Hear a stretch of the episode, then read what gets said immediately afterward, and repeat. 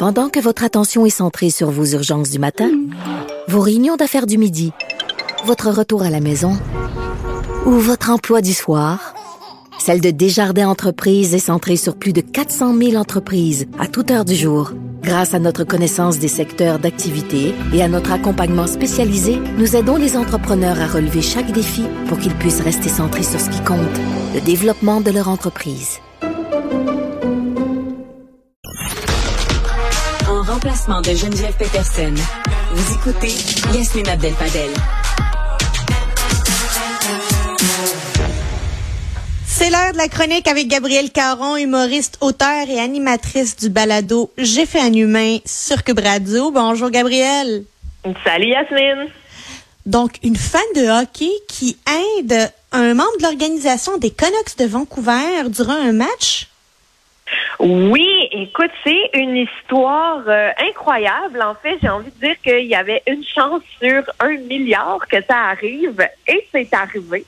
Donc, euh, petite mise en contexte, c'est Red Hamilton qui se trouve à être le directeur de l'équipe des Canucks de Vancouver dans la LNH. Et là, en octobre, l'équipe joue contre le Kraken de Seattle. Lui, il fait son travail, il est derrière le banc, euh, la partie suit son cours et il remarque derrière lui une partisane qui essaye d'attirer son attention en frappant dans la baie vitrée. Wow. Qu'est-ce qu'elle voulait? Mais là, elle voulait pas lui donner son numéro de téléphone ou euh, il criait des insultes. Là. En fait, la fan qui se trouve à être en fait fan du Kraken et non pas des Canucks, petit détail, mais elle lui montre un message sur son téléphone écrit en gros qui lui dit euh, t'as un grain de beauté dans le cou, il a l'air cancéreux, tu devrais aller voir un médecin pour euh, le faire analyser parce que moi, trouve qu'il a pas l'air, euh, il a pas l'air bien son grain de beauté. Elle avait le sens de l'observation pour pouvoir faire ça, puis il fallait vraiment vouloir avertir quelqu'un. Là, c'est, euh, il a dû trouver ça, il a dû trouver ça particulier de se faire interpeller de la sorte. Ben vraiment, surtout que tu sais, ils sont en plein match, ça bouge, ça crie, il y a des changements.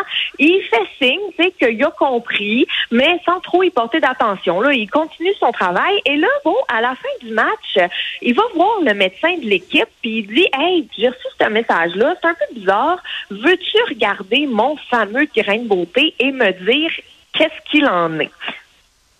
Est-ce qu'elle avait raison? ben, c'est ça.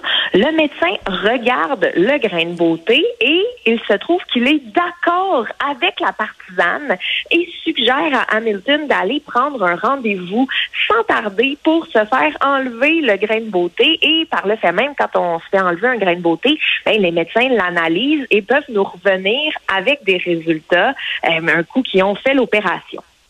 Et le résultat, j'imagine qu'il l'a reçu? Ben oui, il l'a reçu et comme tu as mentionné au début, Yasmine, euh, la partisane avait l'œil parce que Hamilton a appris qu'il souffrait d'un mélanome malin de type 2. Mais euh, comme le grain de beauté a été repéré assez tôt et qui a été enlevé euh, au tout, tout, tout, tout, tout début, ben le cancer a été retiré et il est guéri. Il n'aura absolument zéro séquelle, zéro danger que le cancer se propage. Ben ça c'est une c'est une belle histoire qui termine bien. Qui aurait cru que aller euh, à un match de hockey peut finir par sauver la vie à quelqu'un ou sauver la santé de quelqu'un en, en ayant un sens de l'observation qui est aiguisé? Euh, J'espère qu'il l'a retrouvé. Et oui, en fait, euh, après avoir reçu, parce qu'on s'entend que ça a pris plusieurs semaines de prendre son rendez-vous, recevoir les analyses, se faire opérer et tout. Et quand il y a eu le résultat, euh, Hamilton est tombé en bas de sa chaise, n'en revenait pas, voulait à tout prix retrouver sa bienfaitrice. Mais tu sais, comment on fait pour retrouver une fan de hockey? Eh bien, c'est là que les réseaux sociaux entrent, euh, entrent en ligne de compte. On sait des fois, les réseaux sociaux, c'est peut-être pas magnifique, mais il y a d'autres fois où ça peut être fantastique. Alors, euh, samedi dernier, les Canucks de Vancouver ont publié un message sur Twitter de la part de Hamilton qui, euh, qui disait en fait, euh, je veux retrouver la jeune fille qui m'a averti de ce fameux grain de beauté. En fait, euh, il attribue à la jeune fille le fait de lui avoir sauvé la vie, rien de moins. Et là, évidemment, Internet est devenu complètement fou, plein de partages, plein de retweets. Et la jeune femme a rapidement été retrouvée. Et est-ce qu'elle avait une formation médicale ou est-ce que c'était juste de connaissances générales? Ben écoute, elle était, ben, elle est encore en fait étudiante en médecine et à la suite d'un stage qu'elle avait fait en oncologie, eh bien, elle s'était familiarisée avec les grains de beauté et avec les différents euh, cancers. Donc, je te le dis là, c'était une chance sur un milliard que cette jeune femme qui a des connaissances en médecine et plus particulièrement en oncologie soit assise derrière un monsieur qui a un grain de beauté cancéreux, je verrais ça dans un film, j'y croirais pas. ben, là, c'est arrivé. J'espère que les remerciements étaient chaleureux parce que euh, c'est vraiment le plus beau cadeau que quelqu'un puisse faire euh, à quelqu'un d'autre, celui de lui dire, euh, t'as un problème, puis tu peux le régler parce que c'est encore tôt. Exact. En fait, il y a des photos évidemment qui ont été partagées parce que euh, la jeune femme qui s'appelle euh, qui s'appelle qui s'appelle Nadia Popovic j'espère que je le prononce bien. Euh, donc, euh, Nadia et Hamilton se sont rencontrés lors euh, du match suivant, se sont serrés dans les bras. Il a pu la remercier en, en trois dimensions, j'ai envie de dire, là, sans être séparé par une baie vitrée. Et lors d'une pause publicitaire au match suivant, ben, les deux équipes de hockey, donc les Canucks et le Kraken, se sont réunis pour offrir une bourse de 10 000 dollars à Nadia pour couvrir ses frais de scolarité, ben, du moins une partie de ses frais de scolarité. Donc, euh, elle a été euh, grandement remerciée. On sent qu'il y a beaucoup, beaucoup de reconnaissance euh, dans le geste qu'elle oppose. C'est pleinement mérité. Passons à ces deux jumeaux qui sont nés, mais qui n'ont pas la même année de naissance. Hey, cette histoire-là, je pense que c'est aujourd'hui, là, Jasmine, j'ai comme une thématique de une chance sur un milliard. Je pense que c'est ça ma thématique aujourd'hui parce que on est, on se rapporte là au 31 décembre. Donc on est en Californie. Il y a une maman euh, qui accouche. Elle a des jumeaux. Donc euh, elle donne naissance au premier bébé parce qu'on le sait. Hein, là, si je vous l'apprends, eh ben euh, je vais vous l'apprendre. Mais des jumeaux, ça sort pas en même temps. Ils sortent un après l'autre. Juste l'idée d'y penser, ça fait mal. J'aurais pas vraiment le goût de, vivre cette expérience-là. Mais la maman, euh, donc, est en travail, est en train de, de pousser pour sortir ses bébés. Et là, premier jumeau naît à 23h45 le 31 décembre 2021. Et le deuxième bébé, ben, il s'est fait attendre 15 minutes. Donc, 15 minutes plus tard, qu'est-ce qui se passe? Eh bien, c'est la nouvelle année, c'est une nouvelle journée. Il est donc né à minuit, ce qui fait que officiellement, sa date de fête est le 1er janvier 2022.